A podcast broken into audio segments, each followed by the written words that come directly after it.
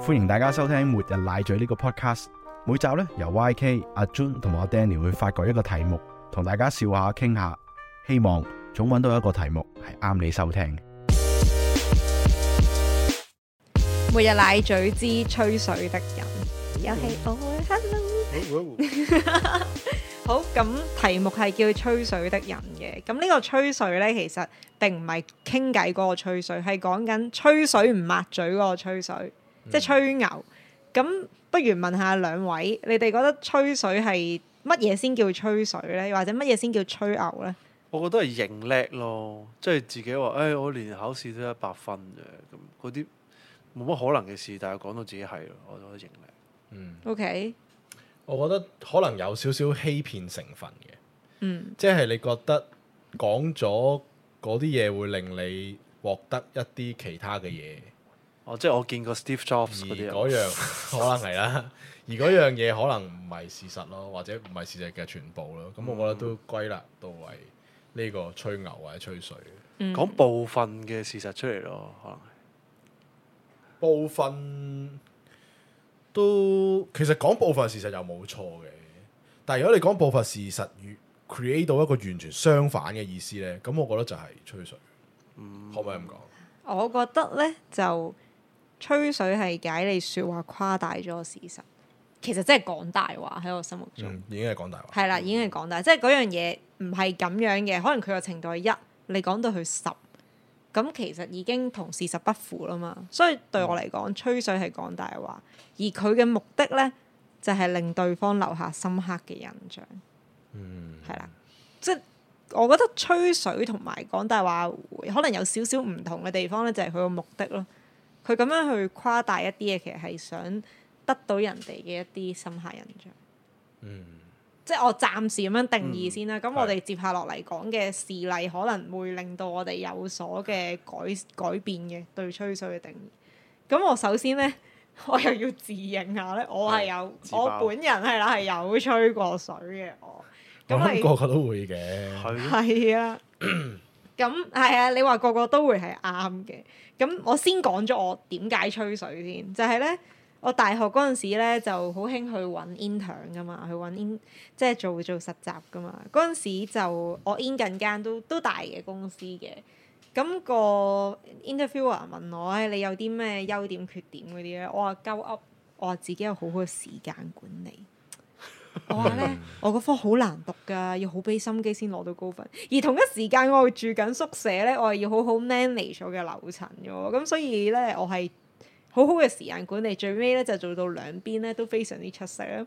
咁嗯其實事實係完全不是這樣。第一就係咧，其實我 GPA 係長期喺二點幾嘅。你見工佢睇到你份嘢㗎，因為嗰一期即係我嗰個 term 係 考得好未出啲，唔係哦哦係嗰個 term 哦，我最考得近好嗰個啲，考得好，係啊。而家嗰個就考得唔好。係啦，其實哦 overall 係冇嘅咁樣。咁第二就係我咪話我管理樓層，亦都並不是。其實咧，我純粹係住喺我個 hall 度嘅啫，我並不是要管理嗰個人。咁吹得幾大？啊吹好大。喎，你話係校長 都得喎。我講到自己 成個 hall tutor 咁，要而家轉轉做末日奶嘴之懺悔室喎。 係啊，不過唔係，見工其實好多時都係吹水㗎啦，都係吹水大會啦。 你即係譬如，我有啲人話我識剪片，我我我識用 Premiere，可能佢淨係識開個 project，係佢就話就話識剪識自己片啦嗯，但係佢唔識嘔條片出嚟。 O K，係啊咁，我太想得到嗰份工作，唯有作到自己好好。係係啦，咁都係啦。其實我當時宿舍我淨係住喺嗰度，我係冇參與啲乜嘢管理嘅，淨係參與過一次樓層活動，人哋管理出嚟嘅我走去參與，我就講到自己管理。咁最後點啊？最尾我係攞到個 offer，哇！即係呃到嗰個人喎。仲要咧，我 senior manager 喺我走嗰陣時同我講話，嗯，我冇睇錯你， OK 哦咁佢可能佢都係吹水嘅。即係佢覺得我 吹幾年 前啊，一語道破，你突破盲腸，唔係咩？我大學嗰陣時。大學係啊，咁係啦，咁呢個 offer 我得到嘅時候，咁其實佢真係要 time management，我嗰期就真係頂硬上咯，都都捱過咗啊，同埋係有一個所謂好結果咯，就係、我真係得到呢個 offer 咯。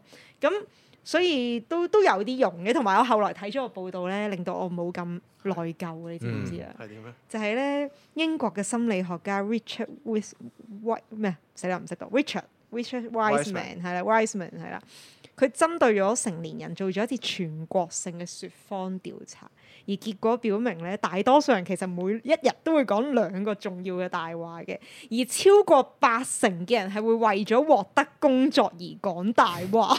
佢係呢個係我覺得呢個調查都講大話，我覺得係一百 percent 嘅 人，即係有兩成人都仲係講緊大話。係呢個調查，係，佢跟住同埋佢我為你而設嘅喎，係啊係專針對獲得工作而去去係兩啊講喎。你特登揾呢個 example，我去咁啱揾去到支支持自己嘅論論點喎。 我真係覺得，誒咁我都唔係好過分，即係我都係嗰個大部分嘅人，即係大家都做緊啦。咁咪錯啊，觀眾朋係友啊呢最個緊要喂誠呢個實邏啊輯！錯喎。啊，真係啊係啊，唔好你學我做啊一！件唔好嘅事，跟住你話大家都話做全世，界都係咁喎。喂，你講見工，我都聽有個 friend 講過咧，咁佢公司誒、呃、請咗個人啦，係咁咁就話我唔記得咗係佢個上司即係 in 佢嗰人話啦，定係嗰個 interview 唔知係 interviewee 定 interviewer 啊話佢 YouTuber。嗯咁 N 年前 YouTuber 好吃香噶嘛呢個字，哇你咁勁嘅做 YouTuber，係。咁而家就變咗好普好普遍啦比較。係跟住咁咁我個 friend 就撳嗰個 search 嗰個 YouTube 啦，嗯因為係佢個名，跟住就好容易揾到咁樣。跟住一睇，啊屌啊！佢全部拍啲嘢都係動動一部機，跟住影住個舞台，即係唔知舞台劇定係唔知咩，就咁跟住擺咗幾條上去做 YouTube。啊嗯，跟住咁唔係拍咩屌唔緊要，係其實睇標數啫。我覺冇得咪一百幾廿個，即係可能就佢唔個得啦佢嗰個機咁咪構嘅人 YouTuber 睇。咁屌個有 Gmail 都 YouTuber 啦，係啊有 YouTuber 係啊咯，咁唔啱。你擺條片上去都即係譬如如果嗰啲嗰啲咩，你你動部機跟住可能影咗魚缸嘅，但係有幾億人睇嘅，咁我覺得都係 YouTube。我都哦係係專影無聊嘢 YouTuber。喂，但係呢個定義就好難定啊。咁即係可能 YouTuber 呢個字點樣定咧？其實都冇一個官方解釋㗎嘛冇。嘅，嗯有冇話要幾多個 view 先 YouTuber？冇啊！咁你咪咩咯？你攞唔攞到個認證啊咯？而家個個收到銀牌即刻就拍條片噶嘛哦，過十萬 followers 係就收到個銀牌就擺喺後哦，邊咁㗎嘛。嗰啲就真係而 YouTuber。家嗰個絕對認證即係九萬九千九都可能唔係 YouTuber。係係咪咯，或者唔夠唔冇 recogni 冇 YouTube 嘅 recognition 就就唔該你唔好話自己係啦。哦咁所以佢如果喺呢種情況下，佢就叫吹水咯。哦，係啊，但係佢都係為咗得到一份工作咯。可係啊能佢都係八成人。哦因為嗰個 HR 我唔會特登走去 search 㗎嘛。 哦，可能佢係啊，作賊不心虛發啊係呢個。啊，學到嘢喎。係啊好，咁我自認完咧，就要講下我身邊嘅嘢咯。嗯係咁有一個例子係啦，我知道陳生你都有，但係會俾機會你講，我我都先有咩講我嗰個。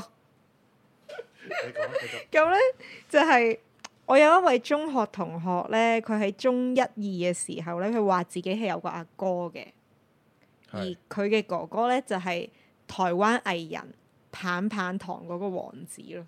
哇，好靚仔嘅喎，好似係啊，同埋我中學嘅年代，誒、哎自暴年齡，即係王子係好受歡迎嘅。佢嗰陣時係出道咗冇咯，然後拍嗰套《黑糖瑪奇朵》啊，係做男主角，好出名。跟住佢話佢阿哥係王子喎，親生阿哥，係係但係佢係香港人嚟嘅。係。屌，佢會成日去台灣度探佢阿哥，佢話。咁你嗰陣時係半信有半疑冇人信？嗱，呢、個呢、個咧就冇辦法講到我嘅參與，因為我係後來先知有件咁嘅事，係佢好 close 嗰啲同學，即係都係中同，不過我同佢唔同班，佢嘅同班同學話翻俾我知，哦，係啦、跟住我係冇辦法理解，因為係好容易拆穿嘅啫嘛，你香港人同埋台灣人啦，然後又有記者會即係訪問你，其實即係如果你係你真係佢細妹啊，嗯假設。咁係會有應該有好多問題會 create 咗出嚟喎。咁點解佢係可以咁樣去講呢？女仔嚟㗎。女仔嚟嘅，可能佢迷佢啫，純粹即係點樣喪佢有心病嗱狂？佢真係有去台灣揾佢，但係揾唔到佢。好難理解真係。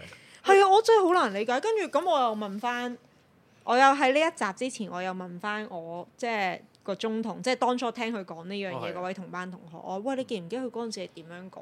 即係點解你哋係冇去反駁佢呢？佢就話因為嗰陣時仲細啊，即係其實都唔係咁有 critical thinking，因為嗰陣時係中一二，咁我當你你講中咩一就係咯，係係啊嘛？，係啊，即係咁中一咁其實純都係真啱嘅咩啱中一小學而畢業啫喎，你小學畢業哦其實都冇咁啱啱小學，其實都冇冇咁個腦，即係冇咁成熟噶嘛，你唔會諗太多反思噶嗯嘛。即係佢話當下就信咗，同埋佢隨住年紀長大之後咧，各位同學就冇再咁樣講啦。咁、嗯件事就慢慢飛歐咗，係突然間即係呢期。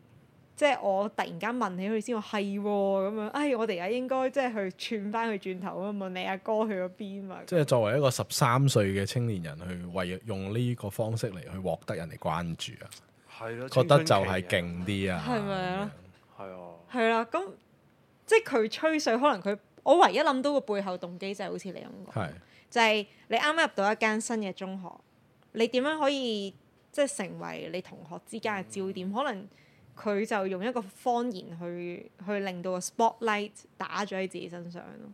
係啊即係話自己識邊個啊，識邊個嗰啲人都係咁，即係身邊梗有啲人係咁㗎。哇係我我個 friend 都係做嗰樣嘢，哦，我個 friend 又識姜濤，識姜濤個保姆咁樣，即係可能好多時都係咁。係喎連。登都大班人話中學同學係姜濤啦，係咪先？成日都見到啊嗰啲 post，或者即係好似講咩佢都涉獵到啊！佢呢度同佢嗯哦我知邊個啊，哦點點點啊人面都係咁好啊廣好係啊，人入面識面好好多人廣啊網絡係啊即係其實佢哋係透過吹水去去提升咗自己嘅能力嘅，係啊，無論係社交定係誒佢嘅勢力都係啊好。佢講咩都答到嘴咯。 OK，好，即係佢所以背後嘅原因就係佢想提升即係自己嘅能力啦，應該係中學生可能更加犀利，係可能青係春期。好。到陳生，你可以分享下你嘅吹水例子。咁我又識有個 friend 咧，佢係誒佢係有 I T 背景嘅咁樣，咁佢就話咁而家好紅啊，其實 Bitcoin 都紅完啦，即係嗰啲 N F T 啊、Bitcoin 啊、以太幣啊嗰樣。嗯，咁最早兩年最高峰應該六萬幾蚊美金一粒 Bitcoin 啊嘛嗯。咁佢、就話佢 N 年前咧，即係可能講幾百蚊一粒嘅時候咧，佢話佢嗰陣時已經掘緊啦。嗯，佢就話有掘到幾百粒。哇！我心諗幾百粒，咁你而家幾萬蚊美金一粒，咁你唔使做㗎喎。係啊，但係佢仲要同人夾租出得太大呢位師喎，兄，太跟住仲話有我話咁誒，喂咁你應該啲錢都會收埋喺邊度啊？咁樣，因為你冇可能擺喺香港銀行㗎嘛，唔會㗎嘛。嗯，佢又話世界各地都有 account 啊，有啲財產啊咁樣， 即係講到 講到好似有私人飛機咁，匪夷所思。但係最後佢即係好想移民咁樣，但係又唔知去到台灣移民又要夾錢做生意嗰啲咧，嗯，又移唔成嘅喎。即係如果你真係咁有錢，其實你使乜同人夾咩？ 第二就唔會去台灣啦，可能第二唔係咯會其實你係咯去瑞士都得啦。去加拿大咁樣，其實任何一個國家都得，要係啊，投資移民係㗎嘛。啊，係你做條數出嚟就就得㗎啦。係咁我覺得佢都係吹水佢多嘅，幾百粒喎、佢又即係我問佢點解你唔唱出嚟啊？喂，六萬幾蚊你都係咯唔唱啲出嚟，你你起碼唱十粒八粒自己搣啦，咁樣唔使做啦。跟住佢話：誒嗰啲兌換率啊，地下錢莊唱好好低㗎，好好好唔着數咁實實咁哇，你你問佢嗰陣時，佢講嘢嘅神態點嘅？喎。咁佢望唔望你隻眼㗎？我哦真係冇乜冇乜印象。仲有冇機會再問嘅？佢啊佢而家唔喺香港，哦，即係佢成功移 民，佢喺內地。哦，移民落去，佢有一日佢有 WhatsApp 我話佢喺內地，我話咁你而家算唔算移民翻大陸啊？ 咁跟住所以我太串啦，可能跟住佢冇應我。哦 OK，啊你咧令我諗起一個故事喎，就係麥兜同麥太嘅故事咯。係麥太又嗯係即係麥兜又係以為麥太中咗六合彩啊嘛啊，嗯麥太又呃佢話我哋好有錢啦、係但係麥兜就問咁點解我哋仲住喺呢個咁細嘅地方啊？麥太就話係我哋太有錢啦，所以啲人會綁架我哋，哦，好啲 係我哋要扮窮。扮一世， 可能你個 friend 都係 OK 咁或者佢誒攞嚟攞嚟捐咗佢咧，唔知啊是但。但係即係佢反而令到我諗起一樣嘢 咧，就係係佢同你講，其實佢係靠 crypto 啊去賺到一啲錢噶嘛。其實會唔會一個騙局咧？都都有可能。即係佢其實係想呃你一啲去去投資一啲嘢嘅。係即係利用人嘅貪心，但幾次即係都見過幾次面，佢都冇提我冇話 sell 你。喂，冇 sell 我我一齊買阿呢俊個啦。有冇興趣嚇？我直情哇！我都賺直情夠啦。問佢，我話咁我好奇啊嘛，咁哇咁值錢呢樣嘢嗰陣時當當學，嗯咁我又唔識 trade 喎，嗯，咁我問喂點 trade 或者邊一個喺邊度開戶穩陣好啊，啲邊個啊？電子銀包？佢佢唔答我嘅喎，真佢話真係佢唔識佢用哇佢用地下嗰啲渠道，唔哇知俄羅斯定唔知邊度東歐嗰啲去 trade， ，OK，我話咁咁嗰啲點入場啊？佢又冇唔答我喎，竟然嗯可能佢因為真係咁我咁真係講大話哦喎。係咯。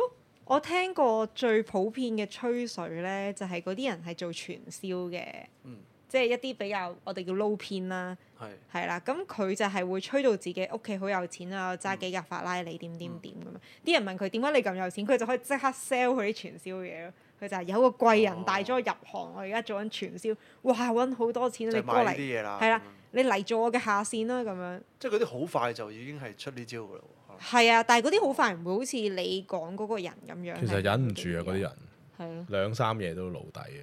係啊呢啲我都見過喎。我都遇過，我都同你講過佢係啊，俾人屈咗喺角落頭啊嘛。係啊，嗯成日都用呢啲招數，我哋我有一集講呢哦，係啊傳銷啲傳傳銷銷，好得即係玩好耐。我我直情識有個 friend，佢入咗之後同咗個人拍拖，嗰、個人個老母就係香港好初代嘅傳銷，傳銷人好係想請佢上嚟，我入會。但係係咯，我以為你啱啱講嗰個例子其實係類似一啲，即係為咗騙財而去唔吹係咯，水。就係、嗯我就係覺得好奇怪。哇！咁你呢個匪夷所思，可能佢真係需要佢建立自信。啊真係可能係佢係歸咎落原因嘅。好啦，咁啊到係第三個例子，啱啱講完有機會係提升個人嘅自信啦。嗱，誒、第二就係可能會呃錢啦，第三係騙色。哦，哦，係啦，咁咧呢個時候又要攞翻連登出嚟講，真係唔好意思。 我睇過個連哦人登類，知識豐富，我睇過個連登 post 咧，就有人講過話咧，即係分享下自己一個好熱門嘅交友 app 叫 Hey Mandy 嗰度識嗰啲咩人嘅。咁我樓下有好多人投訴喎，就話咧 Hey Mandy 入邊啲人好中意吹水，明明咧就肥到成個坦克車咁樣就吹水話自己勁誒、小肥。嗯啲男仔喺度吹自己咧有米八咁高，其實真人最多得一七五。嗯而最好笑咧嗯，有個經典例子，係就有一女網友佢就約炮，對方就話自己係個好 man 嘅大男人嚟嘅，好 muscular，性能力好強嘅。咁跟住出到嚟呢我唔知佢哋有冇交換相啦，但係咧嗰個女網友就出到嚟，佢見到咧一個同自己差唔多高嘅男士，而佢咧係米六幾嘅啫。嗯，我吹大咗係啊而呢位男士咧係由頭之餘，最令我印象深刻就係、呢位男士係着魔術貼波鞋嘅， 嘛，冇問題啊呢個。因為佢講嗰種魔術貼咧並不是大家想象嗰種潮牌啊，佢係講小學生哦，即係嗰啲 P.E. 堂 OK 係啊，全白嗰種，跟住我即刻幻想到係一個即係佢講嘅皮包骨啊，又比較矮啊嘅人出嚟，喂，咁呢個冇影冇 send 相先對咗相先出嚟嘅咩？佢就係、即係佢佢冇佢嗱嗰位女網友就冇描述到有冇交換相嘅。咁佢自己蠢啫呢個。但係咁喎，如果嗰個人吹到咁樣，其實交換上去可能都 send 張假相俾你咧。咁你叫佢影影嗰指定啲動作重要部重要部分嚟睇下先啦。 哇！講 我幾驚你講，即係你個 muscular，咁你起碼影個手瓜 O 先啦。 K O K，不即係 anyway 啦。咁呢位男士即係吹到咁大啦，嗯講到自己又點點點咁樣，最尾出到嚟係同描述完全唔同噶嘛。嗯嗰啲女網友咧就揾咗個藉口走咗人咧，就冇同佢開到房啦。咁嗰個男士當日就得唔到呢一個 約炮嘅嘅經歷咯。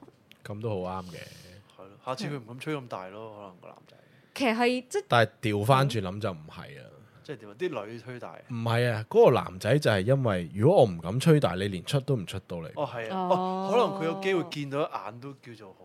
嗱，我你見到眼，你可能你仲會有另一個原因噶嘛？你可能你會見我，你你見我瘦啫，但可能你會覺得我持久力勁或者點或樣者。我風嗯趣幽默啊你仲可能你可能你會諗，其實可能誒誒，佢、又會諗你，其實可能你都係吹啫，係咪？哦咁你出到嚟，哦可能你會你又想好想你都有慾望噶嘛？咁你係見到我可能真係俾我咁樣樣呃咗你出嚟之後，我真係可以去到開房呢。哦或者食下個飯先啦。即係其實有少少心存僥倖嘅，哦，我覺得有少好少似心啊好熟存咁僥喎你好似我咁又幾合 理喎。心存僥倖咯，係咪先？但係如果我唔敢講，你第一步都出唔到嚟喎。哦係嗱，喎我係點樣諗到呢個 point 嘅咧？嗯係從有一位少女叫 YK 去 interview，又係佢邊個嚟㗎？嗱，咁寫個 CV 佢真係好靚。吹完之後，佢係攞到個工作機會喎。係咯你要記住喎，即係呢個世界係某程度喺喺某個層面係結果論。係哦其實真係不問你原因，嗯你你你邊個知你最後點攞翻嚟？但係最講到底就係話，誒、我攞到份工，誒、我約到個炮，我嗯明啦，好似啲人講嘅 fake it until you make it 啊，係啊。係其實幾好啊，正向咁樣諗，啊但係我覺得就即係唔犯法就 OK 啊，我覺得。係唔傷害人唔犯法係。咯，即係你呃學歷嗰啲真係唔好咁做。嗱，我冇噶，我講明先，我冇 呃我我唔係我唔係我話係你。提升，即係我係吹大自己嘅 time management。某啲某啲政府官員係唔係唔係唔係我哋嘅政府，其他國家政府係會呃學歷噶嘛，係 係啦，啊係或者某啲議員係咪？係都唔啊係我哋係啊都唔係香港嘅即係佢透過呢一個方式嚟去獲得一啲誒、其他嘅 credibility 啊，咁係係唔得咯。係即係嗰條界線真係要嗰個人去自己負翻嗰個責任唔咯。好犯法啦，真係係唔好犯國安法添。係 啊，即咁係咯啊，全球適用啊。咁咯。咁同埋即係我我唯仲有諗到一個，即係憑住呢個案例，其實我係係諗到一個風險喺度，係就係假若呢位男士他日同嗰位女網友其實係係有共同朋友嘅，嗯佢哋深烤係要一齊工作或者相處，係其實係好危險嘅喎。危險啊！即係對時可能人哋即係嗰個女網友唱佢，喂，屌佢同我約個炮啊，或者咩嗯有米八啊，好大隻啊，你老味你咪去咁撚樣。誒，可能個男仔覺得係機會咧， 哇！咁都仲遇到翻你，係仲仲唔係機會嚟啊？上天賜嘅姻緣啊！佢心諗住，不過呢個就係你其中講嘅好大嘅即係後果咯，即係你自係啊，己你真係出得嚟行，你你預咗咯，嗯，係嘛？你用得呢個方式去獲得嘅，係啊某程度唔係一個光彩嘅方式啦。咁到你吹完之後，吹爆咗嘅時候就即係閣下自理啊，完唔全係我諗係啊用用誒 Hey Mandy 呢個 apps 嘅人都一嚟都想隱藏自己身份嘅，佢未必要喺啲 friend 面前爆自己。我用 Hey Mandy 嘅識咗個親。哦，咁都係，即係仲柒哦，因為而家即係 somehow 咧，Hey Mandy 係變咗做一個好負面嘅交友負 app，面啲人可能都未必想講哦。即係個負面交友 Apps 嘅代名詞啦，已經成為。係啊，因為呢個 app 咧係你唔需要有相嘅，亦都唔使登記好多嘢嘅，即係哦淨係得文字嘅啫。咁佢個原意係好嘅，就係係唔想大家唔想太揭睇露太多樣嘢，。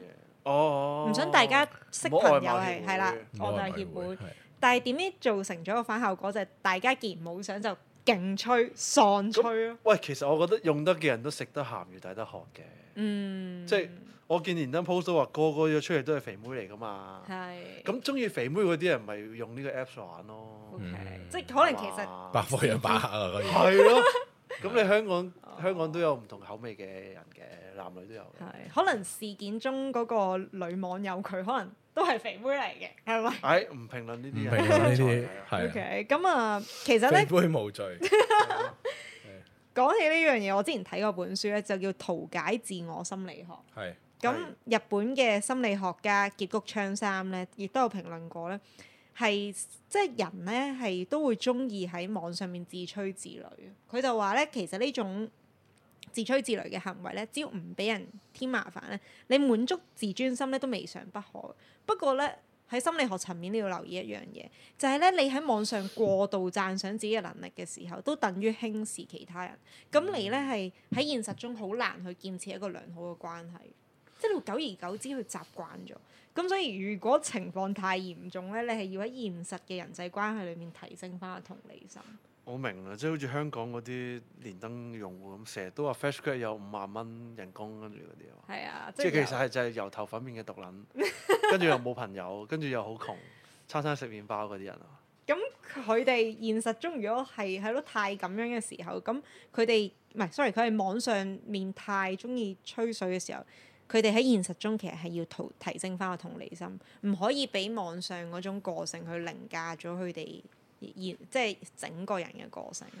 我我我覺得佢講分析得幾好啊，因為同理心好似越嚟越罕見啊呢樣嘢，嗯，即係大家流連喺網上面嘅世界太多，嗯或者即係可能搭緊車或者係排緊隊，我都係睇緊電話咁樣，嗯你留意唔到身邊嘅嘢咯。嗯我即係原來隔離有個人跌低咗，你又唔知啊，或者誒落、雨你又唔知啊，嗰樣、嗯嗰樣嘢啦。咁網絡令到人哋有呢個趨勢，我覺得係。係，咁所以其實我覺得係可以點講好咧？吹水可能會令令到你係即係彷如置身喺第二個世界，因為你 create 咗啲虛假嘅嘢，嗯所以你有一個比較虛假嘅情況出現。咁其實你係要貼翻地啲咯，你要去翻個現實嗰度，提升翻你嘅同理心，諗下其他人聽到你嘅吹水俾你呃咗嘅時候，有乜嘢感受？嗰種失望係點樣嘅？同埋做一個真啲嘅人，其實都好多好處嘅。係啊，其實又好舒服嘅，亦都唔需要去去顧忌咁多啊，亦都可能會獲得一啲比較更加真摯嘅友誼啊，認同。係啊。誒、好啦，嚟到呢個結定嘅彩蛋，一杯酒、一杯啡、一本讀物。今日呢，我要介紹嘅呢係一杯啡。咁呢杯啡係咩呢？係一杯沖繩啡嚟嘅。咁呢個品牌呢，就係 Three Five Coffee 三十五啊。咁啊，其實就如果你去到沖繩呢，就一個好普通嘅精品店啊，或者賣手信嘅地方呢，都會揾到呢一隻叫做 Sango Rose 嘅三五咖啡。咁誒、呃我初頭我唔知道咁勁嘅，即係我飲嗰陣時咧，我我自己咧有少少仲覺得，嗯，好似比起我一般飲嘅手沖咖啡咧，比較都係普通啦。同埋我好奇怪覺得，點解佢呢種即係日本嘅嘅咖啡咧，佢係用咖啡包嘅咧，而唔係我認識嘅手沖咖啡嘅方法掛耳包嘅咧？咁咁但係到後來咧，我再認真睇下呢一個公司嘅理念嘅時候咧，就嚇我一跳。咁啊，佢即係呢個三五咖啡呢，有一個背後有一個好勁嘅理念，就係、希望呢，佢喺日即係飲嘅人啦，日常生活攞到一杯咖啡呢，就可以促進呢個海洋環境嘅改善，因為珊瑚以誕生而回饋俾珊瑚，咁有咁嘅理念。咁咁佢點樣樣實，即係點樣實行呢個理念呢？就係、呢，原來佢嗱呢個 Sango Rose Sango 就係、其實就係珊瑚，即係日本發音嘅珊瑚。係啦，咁佢咧就係、佢用一啲嘅，即係將啲咖啡豆放喺誒誒烘焙佢啦，即係加熱啦，就喺啲山即係高温嘅石化珊瑚上面加熱。咁咧就用呢個方法嚟去攞嗰個咖啡嘅咖啡嘅香味出嚟。咁就即係即係用一個咁特別嘅烘焙方法嚟去去去製成啦。咁所以就係一個好即係呢一個。應該係應該都係全球獨有嘅嘅烘焙方法啦， 即係用到珊瑚嘅嘅方法。上網揾揾到啲圖睇嘅，其實。上網有啊，因為我而家都係睇緊呢哦我哋遲啲可以 share 出嚟嘅，個，係幾特啊別啊呢個方法。可以啊，即係我都覺得誒、哇，一個好好又有一個又佢又做到個理念啦，又又真係可以誒喺、咖啡裏邊即係做到一個好特別嘅風味，因為其實咖啡講嚟講去即係都係一啲大家認知嘅出產嘅地方嘅豆啦，咁但係你點樣樣去令到嗰杯咖啡不一樣，都係喺其他細節裏邊着眼啦。咁啊〜原原來其實佢又有呢個濾掛式嘅咖啡包裝嘅，咁只不過我我買嘅時候佢係一個好似茶包咁嘅包裝。咁啊，如果大家有機會去沖繩旅行嘅時候呢，都可以呢買一包嚟試一試，或者去上佢哋嘅官網訂落嚟。好，OK，咁今日嘅彩蛋去呢度，拜拜。拜拜。